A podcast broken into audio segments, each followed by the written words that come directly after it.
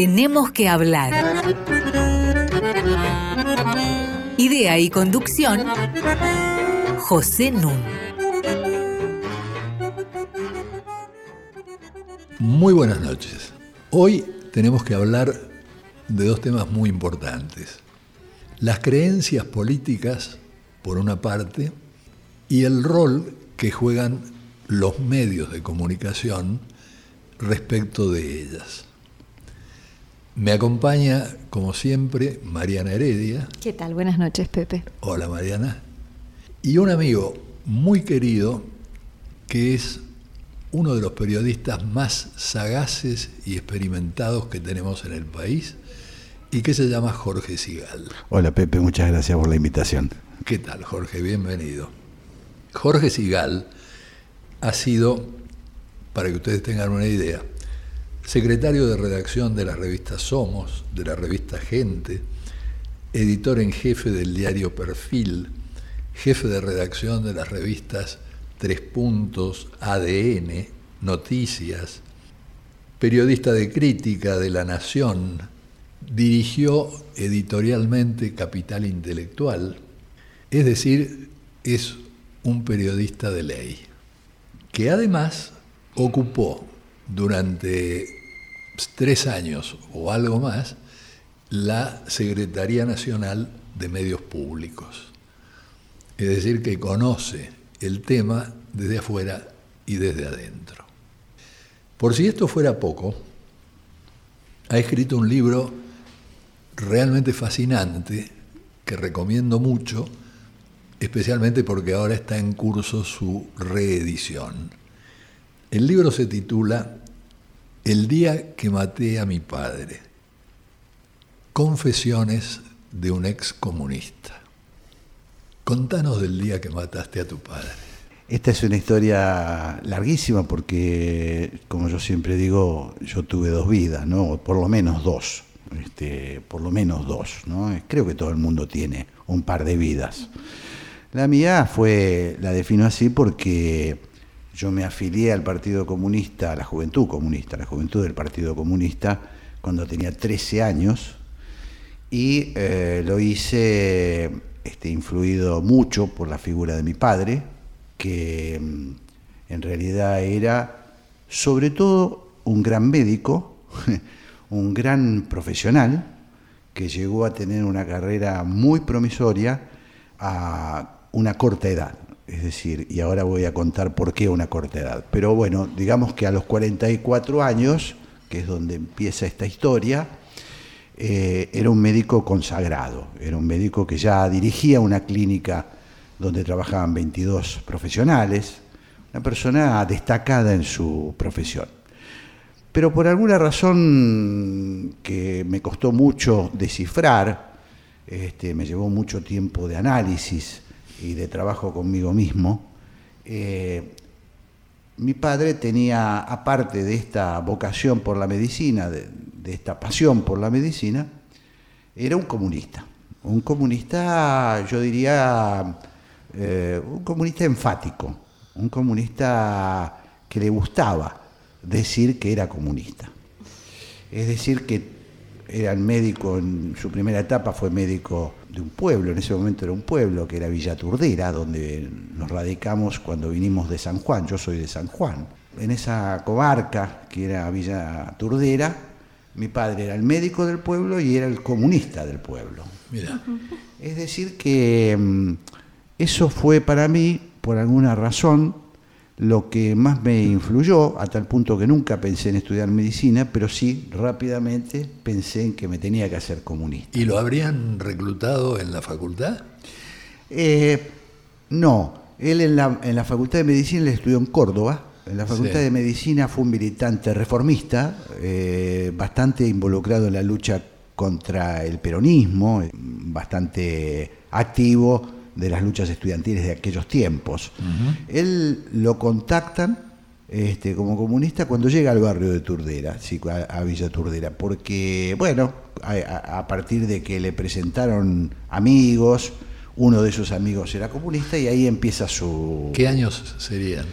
Y eh, yo nací en el 53, así que habremos llegado a Turdera eh, a los pocos meses, porque vivimos un poquito en Castelar. Calculo que a partir del año 54 este, nos instalamos en Turdera, eh, donde yo pasé una infancia maravillosa, hasta que a mi papá se le ocurrió progresar, y el progreso significaba venirse a la capital federal, y no tuvo mejor idea que, siendo comunista, este, llevarme a vivir a Barrio Norte, donde yo sufrí tremendamente, tremendamente, porque venía con toda esa idealización, eh, ya este, estoy hablando de los, de los 12 años, venía con toda la idealización del, proletariado y todas esas cosas, y entonces este, me sentía un, un sapo de otro pozo ahí en, en el maravilloso lugar donde vivía, ¿no? en Posadas entre Callao y Ayacucho. Este, y ahí, eh, ¿qué hacía para, para no perder este, las tradiciones? Me hice amigo de los, de los hijos de los porteros, trataba de buscar de un conventillo que había a la vuelta sobre el Libertador, es decir, traté de transitar mi paso a la, a la prosperidad con, este, sin perder las convicciones de, de revolucionario prematuro. ¿no? Claro. Y entonces llegamos a los 13 años en que... Bueno, ahí, este, ahí se produce este, el comunismo y acá empezamos a entrar por ahí en tema. Era una... tenía mucha sacralidad eh, en su...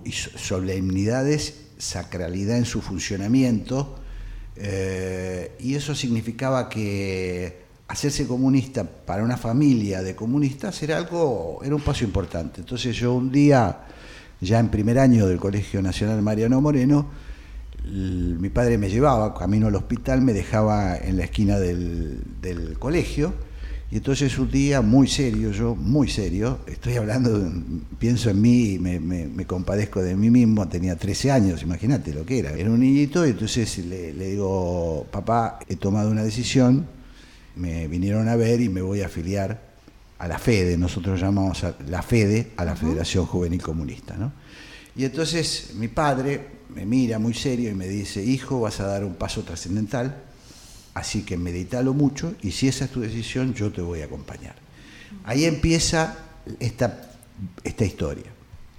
Esta historia tiene un, corte abrupto porque mi padre al año siguiente, es decir, cuando yo tenía 14, en, enero de 1968, eh, este, lo invita un médico, un colega, lo invita a navegar este, por el Paraná, este, y eh, mi padre, que era una persona, además de todo, este, muy segura de sí mismo, este, con cierta impostura de seguridad, va con mi hermano menor, que tenía en ese momento seis años, y entonces el médico le dice, ponele el, salvavidas. Y mi padre le dice, no, no hace falta.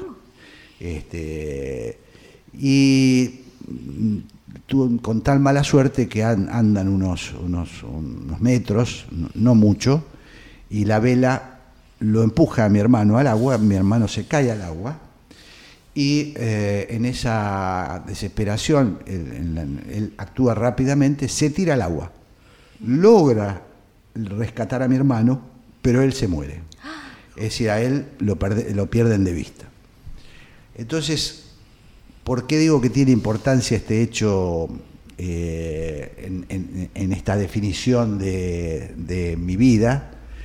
porque si mi papá era una persona importante, como es el padre generalmente para todas las personas, todos los varones sobre todo, tiene una, presencia muy fuerte, la presencia de un padre exitoso, comunista, que se muere salvando a su hijo, eh, es, leyenda. es leyenda. A partir de ahí mi papá es una, una figura este, indestructible.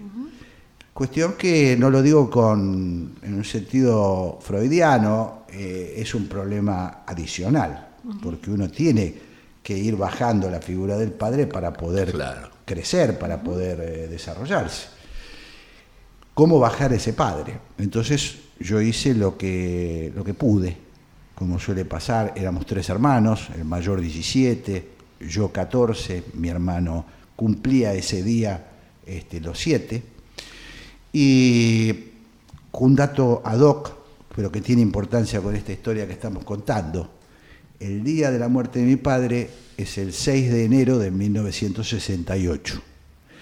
Yo, mm, yo no fui, yo no estaba en esa embarcación, y a la noche me entero de, que la, de la desaparición en ese momento de mi padre cuando estoy volviendo de una fiesta, para mí la primera fiesta militante importante en la clandestinidad, porque se festejaba el 50 aniversario de la fundación del Partido Comunista Argentino y yo venía excitadísimo de haber participado en esa, en esa ceremonia. En plena dictadura de Onganía. En plena dictadura de Onganía.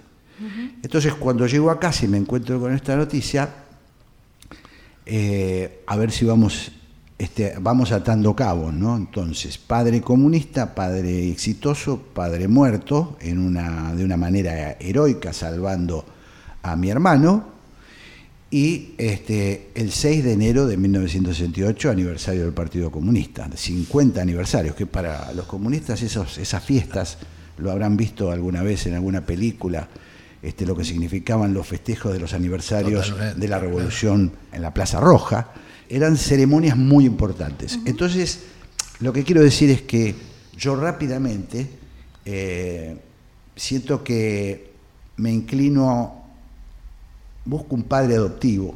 Abrazaste el comunismo como, tu padre. Claro, me encuentro con un partido que para, para decirlo claramente era un partido que cubría todo era un partido este, que cobijaba, porque era, eh, tenía todos los, todos los ingredientes este, que hacen falta para, bueno, para sentirse un devoto, ¿no? Un devoto. Y yo me hago un devoto eh, a esa edad, en esa corta edad, eh, la palabra está muy bien elegida porque se refiere a la religión. Claro, claro, porque mm, si no, ¿cómo, ¿cómo explicarlo? Es decir, si yo dijera, bueno, tenía 14 años, ¿no? Ya estamos hablando de, los, de mis 14, ya.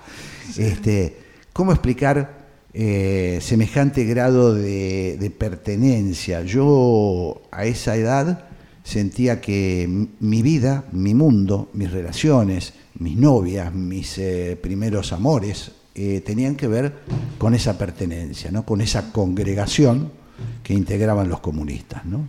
Y toda crítica al comunismo era desechada como viniendo del enemigo este, que estaba empeñado en liquidar al socialismo. ¿no? Desde ya, Pepe, eh, la, la, causa eh, que, que, uno abraza con, este, con tanta fruición, con tanta energía, tiene como condición básica la creencia. Vamos, vamos, este, si la creencia es el mundo será comunista, nosotros somos la avanzada de ese mundo, nosotros somos, yo siempre lo, lo equiparé efectivamente a la labor que hacen los predicadores. Yo no tenía límite para predicar con mi ideología. Me aparté un poco incluso de mis compañeros de división, porque ellos eran gente que no entendía nada. Giles. Eh, yo, claro, Giles. Yo estaba construyendo la revolución mundial, yo representaba los valores de la gloriosa Unión Soviética, estos son este, frases textuales, la gloriosa Unión Soviética, este, el más humano de los hombres este, yo no sé si ustedes saben, pero este, una vez por peso de la Unión Soviética y los países socialistas, en 1970 se cumplen 100 años del nacimiento de Lenin y la UNESCO dice, declara a Lenin como el más humano de los hombres. Imagínate. Entonces, eh, bueno, eso, eso... Y Stalin que decía que mi misión es cumplir sus sueños. Exactamente, exactamente. sobre la tierra. Sobre la tierra. Eh, vamos a referirnos a lo que pasa cuando cumplís 17 años después de la pausa musical. Y hemos preparado una pausa musical nacional, popular y pluralista. Vamos a homenajear en estas pausas a un extraordinario intérprete de la armónica, que fue el santiagueño Hugo Díaz. Hugo Díaz, que falleció hace casi medio siglo y que vivió nada más que 50 años.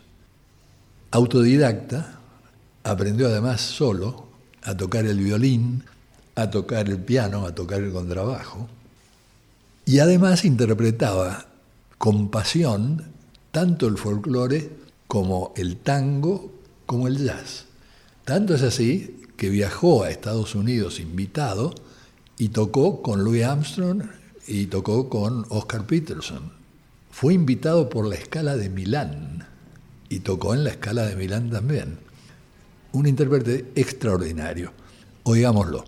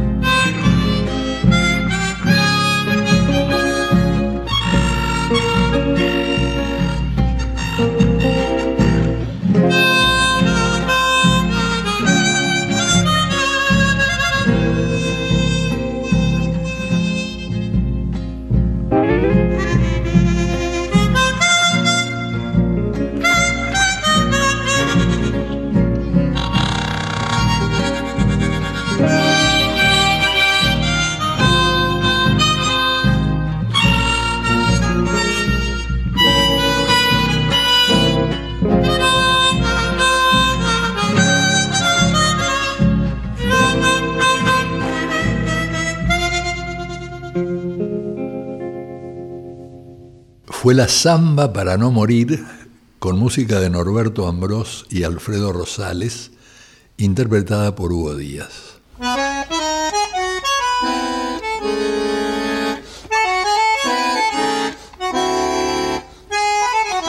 Seguimos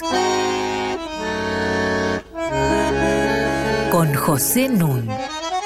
Estoy conversando con Mariana Heredia y con Jorge Sigal acerca de las creencias a partir, en este caso, del libro de Jorge, El día que maté a mi padre. Y yo venía de decirle que me parecía que había una fecha crucial para él y es cuando cumple los 17 años. Explícame por qué. Bueno, porque ahí mm, yo venía siendo un militante destacado, eh, un niño precoz, este, y me proponen viajar este, a la Unión Soviética a estudiar en lo que era la Escuela de Cuadros del Consomol Leninista. El Consomol Leninista era la juventud del Partido Comunista de la Unión Soviética y tenía un instituto de formación política a donde el, el caso de los latinoamericanos, casi en su totalidad, eh, participábamos este, de manera clandestina porque eh, vivíamos en, en regímenes no democráticos. Claro. Eh, con excepción, no, creo que de Latinoamérica en ese momento no había excepciones. Entonces, este, bueno, me proponen eso, eh, así que en el mes de septiembre de 1970 eh, yo llego a, a ese mundo este, nuevo con el que había soñado eh, y me hago una vida de estudio durante un año en- con un nombre eh, este, un nombre falso porque por razones de seguridad nos daban un documento este, que en mi caso era nombre de Marcelo Palma, no me pregunten por qué me puse. Eso, creo que fue por alguna broma que me, que me hicieron sobre mi habitual cansancio, entonces, este, pero bueno, me llamé Marcelo Palma durante un año y recibí instrucción eh, en la Escuela Superior eh, del Consomol Leninista, con unos 600 compañeros de distintas partes del mundo, 60 y pico latinoamericanos, eh, había soviéticos, había checoslovacos, había árabes, había, bueno, había, había de todos lados, ¿no? Pero de todas maneras estaban, imagino yo, Sí. relativamente aislados del común del pueblo soviético. ¿no? Estábamos en, una, en un predio que estaba a 30, mm, a ve- 30 minutos más o menos de metro eh, de la Plaza Roja, en un complejo cerrado, efectivamente, y, mm, y hacíamos una vida de claustro, digamos, de, de- de- de- Es decir, que no sabías demasiado cómo opinaba el hombre o la mujer de bueno, la calle. en realidad yo creo que no queríamos saber, ¿no? Es decir, este, que es, es muy diferente. Eh, teníamos contacto, incluso yo tuve la, este, la iniciativa de estudiar ruso, era optativo el ruso, porque las clases eran en, es- este, con traducción simultánea. Pero yo estudié porque nos, nos ofrecían tres veces por semana eh, hacer un curso de, de ruso y yo lo hice. No llegué a, eh, hoy no puedo decir una, una palabra, este, o puedo decir una, pero no muchas más. Pero en ese momento llegué a poder comunicarme un poquito con los ciudadanos soviéticos. Vas a confirmar lo que, lo que vos suponés. Eh, a ver, voy a dar un ejemplo porque si no quizás no se entiende. Este, ¿Cuántos ebrios que hay en la calle en Moscú? Sí, son secuelas de la Segunda Guerra. Todo tenía una explicación, que por otra parte tenía una explicación que era razonable. ¿no? Claro. Este, ¿Quién podría? Al mismo tiempo, la belleza de Moscú, los 70 eran años donde todavía, ¿no es cierto?, Rusia vivía cierta prosperidad, no son por ahí las postales más dramáticas ni de los primeros ni de los últimos años. No, era el momento de esplendor de la, de la Unión Soviética, efectivamente.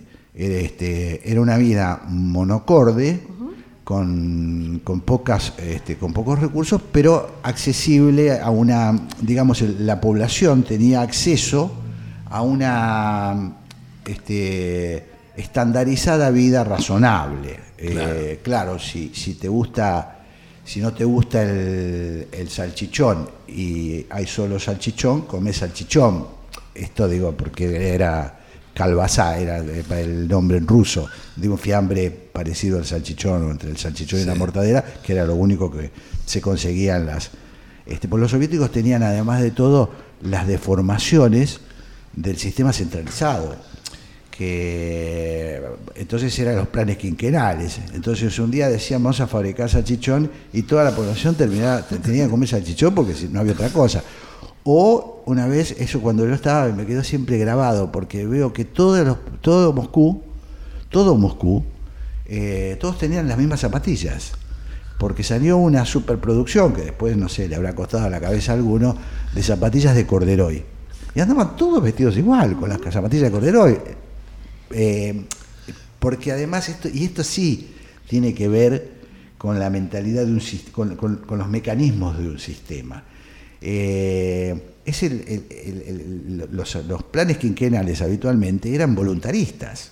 como después le pasó a los cubanos con el plan de, de la, de la zafra. Sí, ¿no? o a Mao. o a Mao. Entonces era, era, hay que, hay que vencer, este, digamos, la, la- la voluntad vence todo. La voluntad vence todo. No, la voluntad no vence nada. La voluntad tiene límites, ¿no? Claro. Eh, entonces, este, las zapatillas esas estuvieron cinco años distribuyéndola por todo el mundo socialista porque no sabían a dónde ponerla. ¿no? ¿Cuándo volvés? Volví en, el- en junio eh, del 71. Es decir, ca- eh, 11 meses estuve. ¿Y volviste más convencido que nunca o más o menos? Mira, yo, yo, yo reservo esto, no quiero, eh, no me las voy a dar de, de- de pícaro porque sería mm, mm, falso. Yo creo que algo en mi inconsciente siempre me protegió de la ortodoxia total, ¿no? Eh, Ojo, yo fui un creyente. Pero tenía algunas cosas que me permitían. Primero tuve una suerte enorme, que fue que el jefe de mi delegación, nosotros éramos siete argentinos, el jefe de mi delegación era un obrero cordobés, eh, para ser más precisos, secretario adjunto del sindicato de Luz y Fuerza con Agustín Tosco. Un comunista, 29 años tenía, en ese momento tenía, perdón, en ese, el 29 tenía cuando lo mataron, 29 no, tenía 24 cuando, estu- cuando fuimos a la URSS, y él era un irreverente. Él no era, como yo, un típico hijo de una familia comunista. Él había atravesado por distintas experiencias políticas, había sido, había tenido un pasado así rápido por Tacuara, eh, y terminó, recaló en, el, en, el- en el- la juventud comunista. Pero él me enseñó este, a ser un poquito irreverente. Eh, yo, le- yo rescato mucho eso. Es muy importante para un dogmático encontrarse con alguien que además tiene ascendente sobre uno y dice, pero mira que estos son, mira que Rumania, eh, mira que es, ¿no? Bueno, eso me permitió a mí no ser un, un ortodoxo completo, ¿no? De tiempo completo, ¿no? Me- eh, yo le, le- le debo mucho a eso. Entonces, eh, la delegación nuestra era un poquito eh, irreverente dentro de, sin, sin sacar los pies del plato, ¿no? Claro. Ninguno de nosotros sacaba los pies del plato. ¿Cuánto tiempo va a pasar antes de que comiences a matar a tu padre? Bueno, pasan muchos años, muchos, muchos años, años. sí, muchos años. Este, yo este, logro, eh, primero en el, en el medio hay un, para mí un, eh, un- un tema central, Pepe, que es que yo soy comunista, haciendo en la escala jerárquica y llego a ser parte de la dirección de la Juventud Comunista en un alto cargo, es decir, miembro de lo que se llama el Comité Ejecutivo, se llamaba el Comité Ejecutivo, es decir, la, la- la dirección más restringida de la juventud. Eh, y me agarra, en ese proceso me agarra la dictadura militar. Es decir, que yo, siendo rentado del partido, siendo un hombre rentado, si cobraba, este, mi, trabajo full time era ser este, militante. Entonces eso me... La, dictadura, con todo lo, lo tremendo que tuvo, además en mi caso tiene un agravante, que es, estoy encerrado, estoy adentro. Eh, yo no, no me permití eh, ni, ni, ni planteármelo la posibilidad de irme. Eh, no se me hubiera ocurrido, primero porque iban muriendo amigos, iban secuestrando amigos, yo en la- en- solo en la capital federal, donde yo militaba, en la Universidad de Buenos Aires, tuvimos 14 o 15 secuestrados. Entonces, eh, los compromisos no eran solo partidarios políticos, sino que tenían que ver con los lazos humanos. ¿no? Claro. Y además de eso, este, eh, la, la sensación de salir al exterior, ¿no? en, en una dictadura. Si salir al exterior quiero decir romper con tus lazos en un clima hostil. Así que yo no puedo, eh, yo creo que pasé los tiempos, la dictadura fue horrible para, para mucha gente, para algunos fue peor, eh, pero para mí además la tengo como una, un tiempo de personal oscuro, oscuro, de mucha oscuridad. Eh, yo cumplía burocráticamente con mis, con mis tareas como militante, además el PC en la dictadura siguió haciendo una vida como si fuera eh, normal. Yo creo que de hecho llamó a que eh, los militares intervinieran para resolver la guerra civil en la que estaba sumida el país. Yo creo que fue parte de los partidos el que PC tuvo una, El PC tuvo una posición este, que fue, eh, había dos sectores en las Fuerzas Armadas, uno que llamábamos pinochetista y el otro prodemocrático. Nosotros vamos a apoyar al sector prodemocrático. Y sale una declaración el 24 de marzo de 1976 que hoy leída es este, escalofriante, es una declaración de apoyo crítico a la dictadura. Es decir, el Partido Comunista dice apoyaremos las medidas positivas y criticaremos las negativas. Y hasta tiene un párrafo donde habla de acompañar a las Fuerzas Armadas en el combate contra la subversión es que, te digo, es este. Es escalofriante porque no es nada más detener ¿no? Un, una espiral de conflicto que no eh, podría Los ortodoxos, cuando toman un camino, lo toman en serio. Entonces, este, la, la sobreactuación es parte.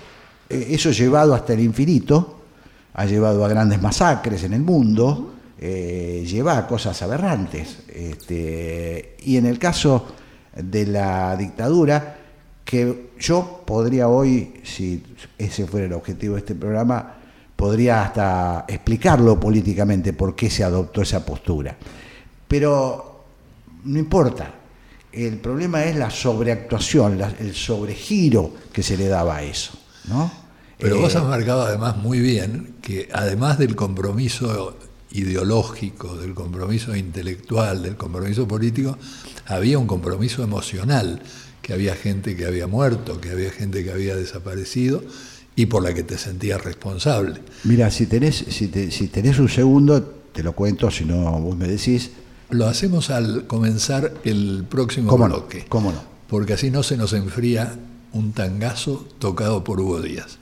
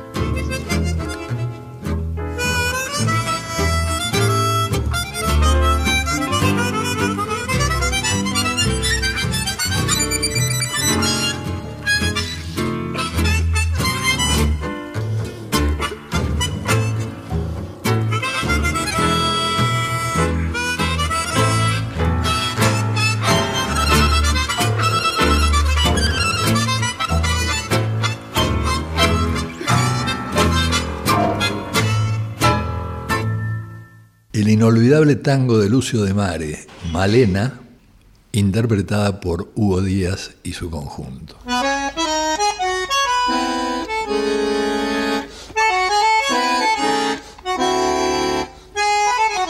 Seguimos con José Nun.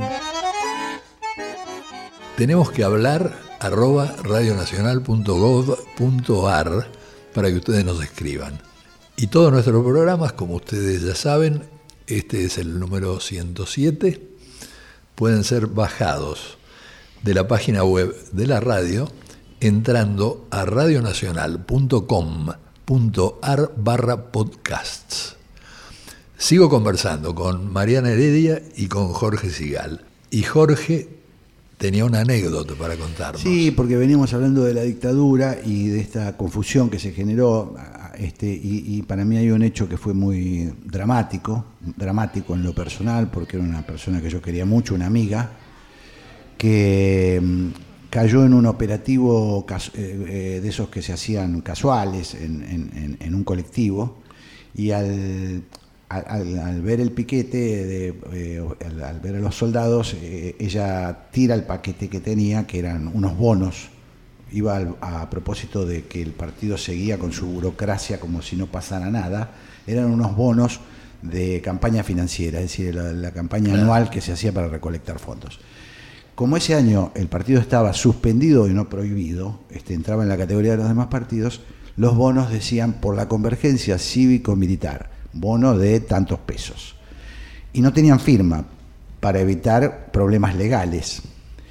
Entonces, este, esta pobre chica que eh, finalmente la secuestran y la matan, eh, cae con estos bonos que motivan una eh, declaración de la zona 1 de seguridad de las fuerzas conjuntas de lucha contra la subversión, un comunicado oficial que decía que las fuerzas conjuntas no propician ninguna recolección de fondos por una supuesta convergencia cívico-militar. Es decir, los militares desmienten un bono del Partido Comunista. Es, para mí quedó, este, yo lo puse, en el, eso está en el libro, porque es un dolor tremendo. Por esa razón murió una, una militante, ¿no? por la convergencia cívico-militar. Jorge, porque en ese momento el comunismo como partido no incitaba a sus militantes a que hicieran acciones o tuvieran intervenciones contra el gobierno. Fue una, fue una cosa ambigua. Este, se hacían acciones en pro de fortalecer este sector supuestamente democrático de las Fuerzas Armadas. Entonces se visitaban los cuarteles,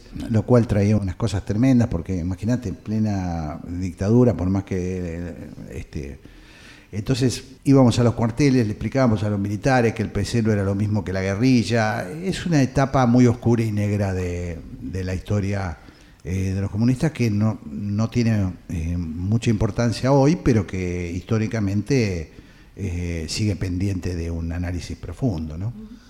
¿Y cómo te vas desenganchando? Yo me, me empieza, y siempre lo, lo digo así, lo mío es un proceso personal interno y no está basado en, mis discrepancias políticas. Lo digo para evitar suspicacias, porque yo de verdad nunca me propuse armar otro partido, nunca, nunca propuse armar una fracción eh, comunista, nunca, eh, no, lo que yo tenía era una sensación de asfixia este, por todo lo que vivía adentro y me quería, quería hacer una vida normal, quería irme a, y lo pude hacer cuando terminó la dictadura, cuando empezó la democracia. Se abre, se abren las puertas de la democracia y yo me siento eh, impulsado en ese momento a decir que tengo una crisis eh, vocacional.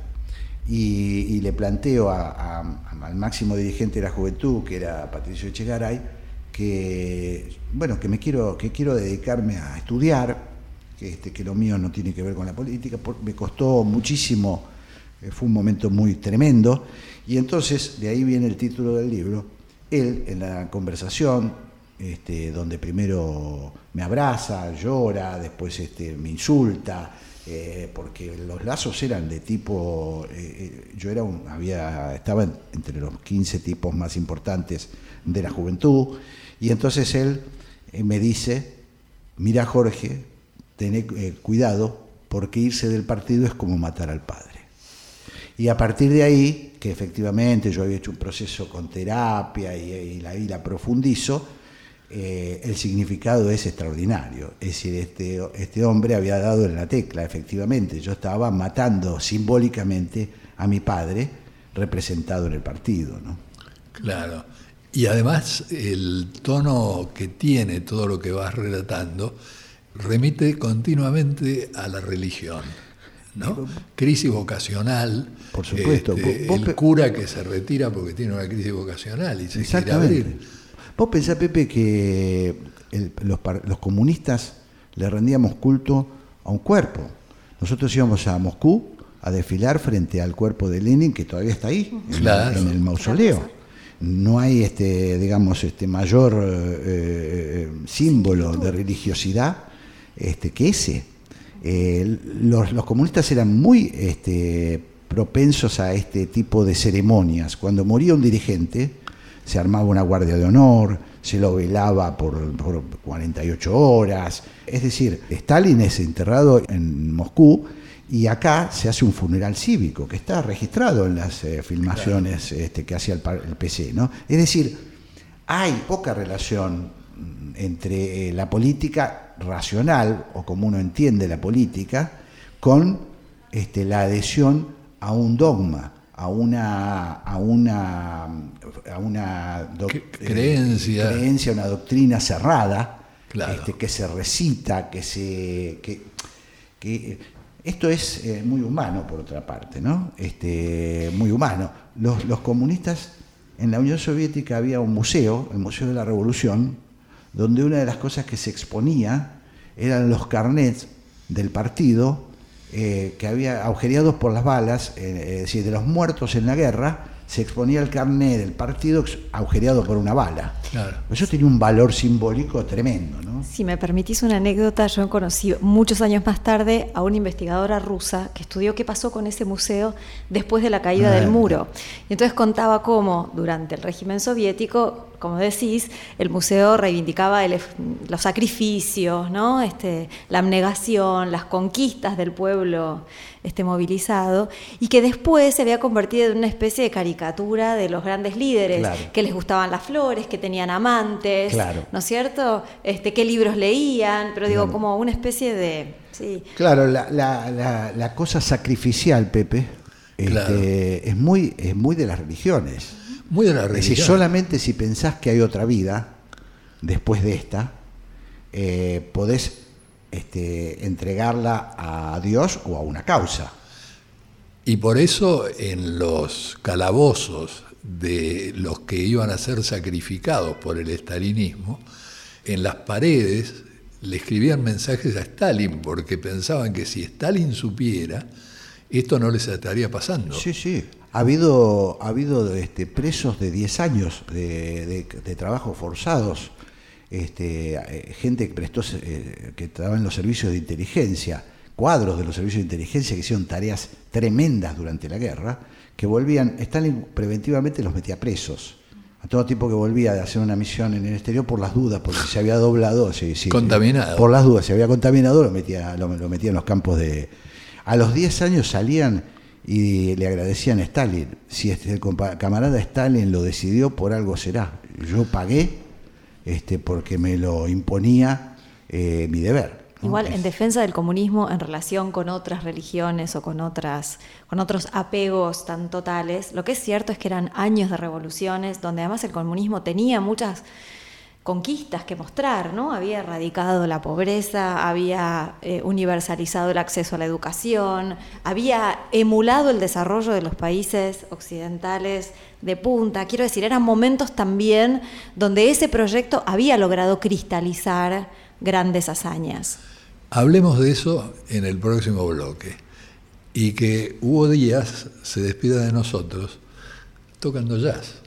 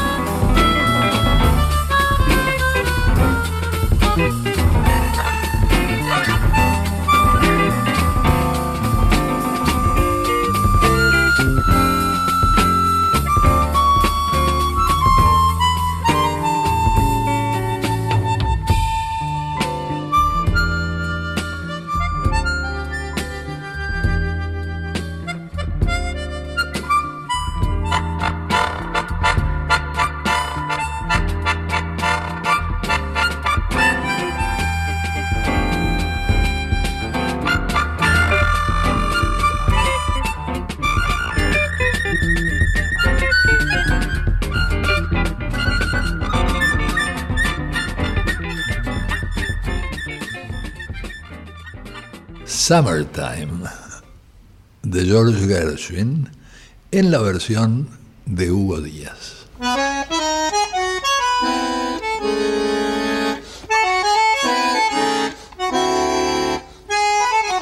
Seguimos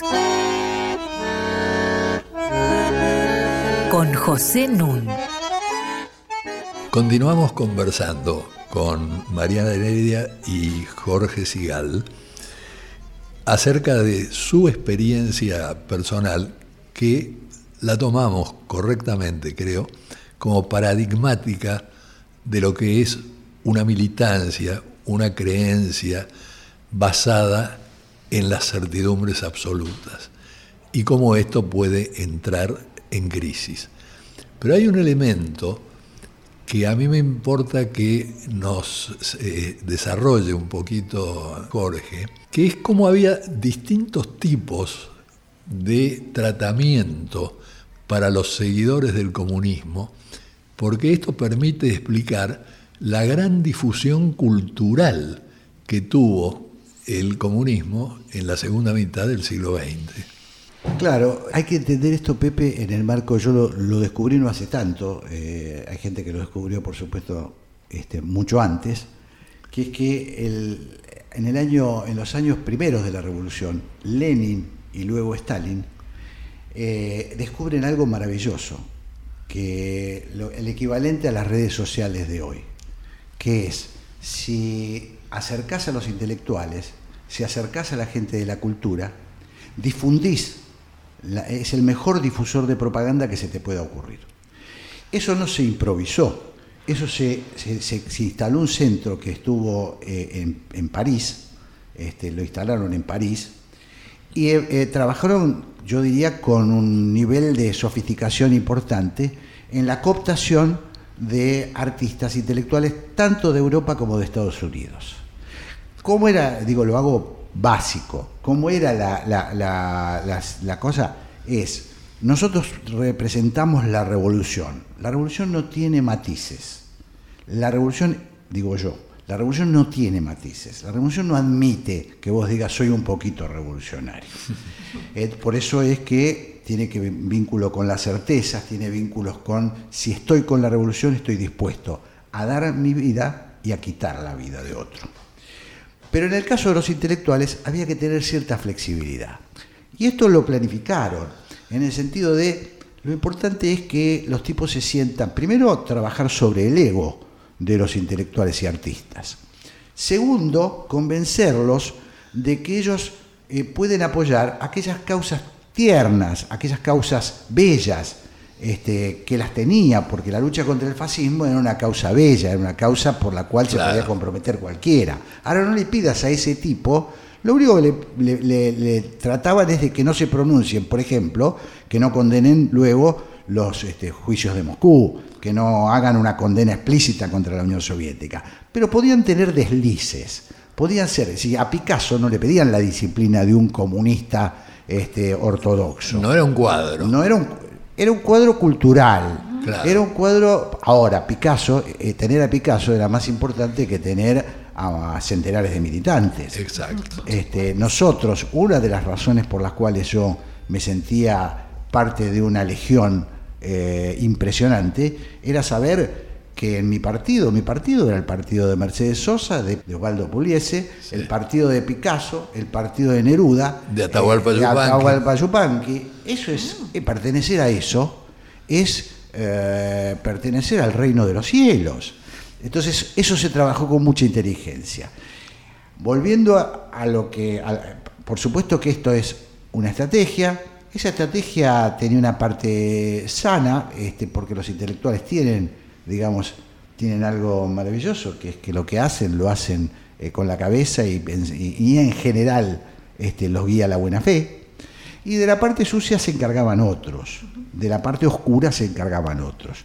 Pero yo diría, eh, completando Pepe lo que hablábamos es, acá el gran problema son, es el sistema de certezas. Si yo pienso que vos estás equivocado y que yo tengo la razón y no estoy dispuesto a escuchar tu opinión, yo tiendo al autoritarismo y tiendo a aniquilarte. Aniquilarte simbólicamente o aniquilarte físicamente. Y este es el gran problema que tuvo el sistema socialista, que termina hundiéndose solo. Nadie lo volteó, no lo defendió ni su gente. Es decir, esa gran construcción que tenía, eh, yo, vi misiles en, la, en Moscú desfilar este, para el 7 de noviembre, los misiles tenían 135, 140 metros de largo. Esos misiles, ese poderío, se deshizo, se, se, disolvió de un día para el otro. Esto demuestra el gran fracaso del sistema de los dogmas, del sistema, de los sistemas rígidos, ¿no? el gran fracaso de la religión de los comunistas. Ahora, ¿vos no crees que esto tiene alguna relación, y ya estamos terminando el programa, pero con el pasado zarista de Rusia? Yo creo que en el caso de los rusos sí, pero habría que eh, pensarlo un poquito, Pepe, en función de que, por ejemplo, Lorizanata eh, lo atribuye en el caso de Fidel Castro a su formación jesuítica, Claro. Y que también es una forma, si eh, eh Loris lo tiene muy analizado, va a salir un libro dentro de poquito que se llama El último rey católico, va a salir en la Argentina, donde él analiza las conductas de Fidel, no tienen nada que ver con el marxismo y el materialismo, tienen que ver con este sistema de creencias. Es que uno tiene que pensar que en el origen del poder en casi todas las naciones la verdad, el poder, la riqueza iban juntos. Es la modernidad la que instituye una separación y habilita el diálogo pluralista, que es lo que le pone un poco el freno a estos fundamentalismos y a estas certezas absolutas, ¿no? Tal cual. Que es a lo que aspiran hoy en día los Trump y otros de este mundo. Y por otra parte, no nos olvidemos que por primera vez en la historia tenemos un papa jesuita, digamos, alguien que es muy sensible a las estructuras de poder. Con, una, con, una, un bocadito, en todo caso, para discutir en, más en profundidad, que es, mientras el marxismo pensó en un rol protagónico de los obreros, decir, de los proletarios, la incursión de, otras, eh, de otros segmentos, como la religión católica, o con el caso de los jesuitas, incorpora un tema nuevo, que es el tema del pobrismo. Hay una virtud en el pobre. Esto no es marxismo. Hay una virtud en el pobre por ser pobre. Claro. es, es, alguien virtuoso. Eh, y esto tiene, digo, da para una charla entera. Queda mucho por charlar. Bueno, entonces lo comprometemos ya a Jorge Sigal para otro programa antes de que termine el mes. Muy bien. ¿Te parece bien? Será un placer, Pepe. Bueno. Les agradezco mucho la invitación. Somos nosotros los que te agradecemos que hayas venido y soy yo el que le agradece a Mariana Heredia su colaboración inestimable, lo mismo que la de la productora de este programa, Inés Gordon, el técnico Ignacio Guglielmi y nuestro editor Diego Rosato. Y como diría Wimpy, que todo sea para bien.